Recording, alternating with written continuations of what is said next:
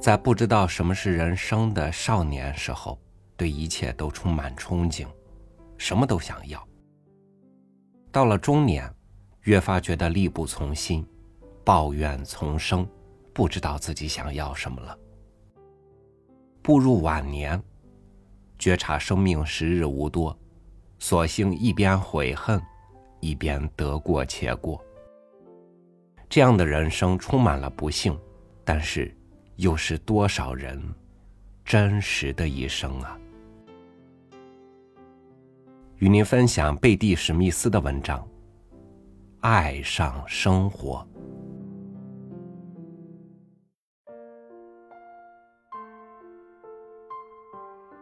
十四岁那年，我就已经在对生命运筹帷幄了。我把一生要做的事逐条写下来，发誓以后一条一条去实现。但是这些计划根本没有实现。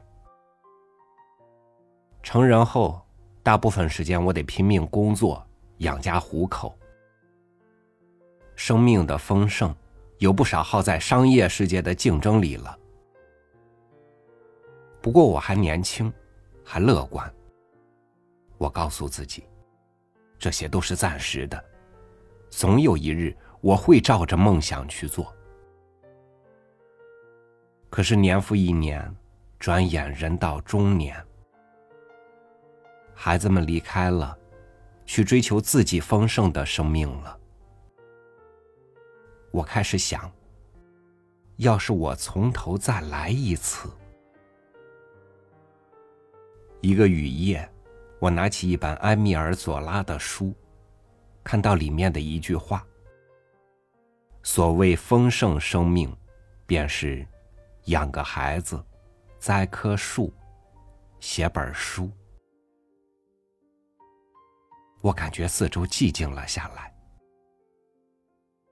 我意识到，我有了一个孩子，我种过一棵树。事实上，我甚至写过一本书。不过，我想左拉说的书一定是个象征，指的是任何有建设性的诚实工作。就这样，按照一个伟人的信条，我有了自己丰盛的生命。孩子成长期间，总给我带来喜乐。育儿之乐虽波澜不惊，却无穷无尽。二十五年前，我将一棵被人抛弃的树苗栽下来，如今这小小树苗已经长成大树，高过我的屋子，给我带来阴凉。我的儿孙在树荫下玩耍。假如天增人寿，或许我可活到曾孙辈在树下玩耍的时候。我甚至有幸出了一本书，记载我的希望，我的恐惧。我的梦想，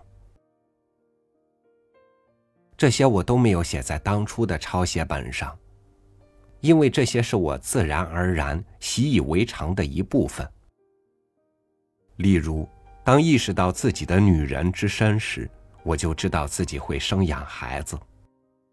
人们将租住屋院子里的树砍掉的时候，我流下了同志的眼泪。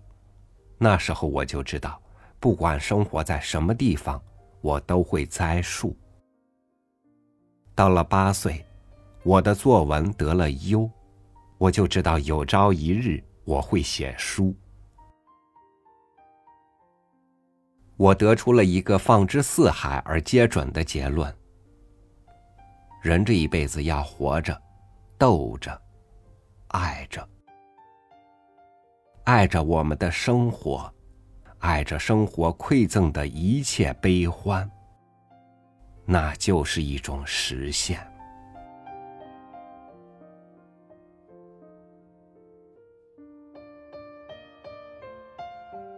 很多人痛苦的根源，不是实现不了理想的生活，而是不能明确什么是生活的理想。为未来的我生个孩子。为现在的我种一棵树，为过去的我写一本书。一个人生活的理想如果是坚定的，那么他也就找到了自己理想的生活。感谢你收听我的分享，我是朝宇，每天和您一起读书，明天见。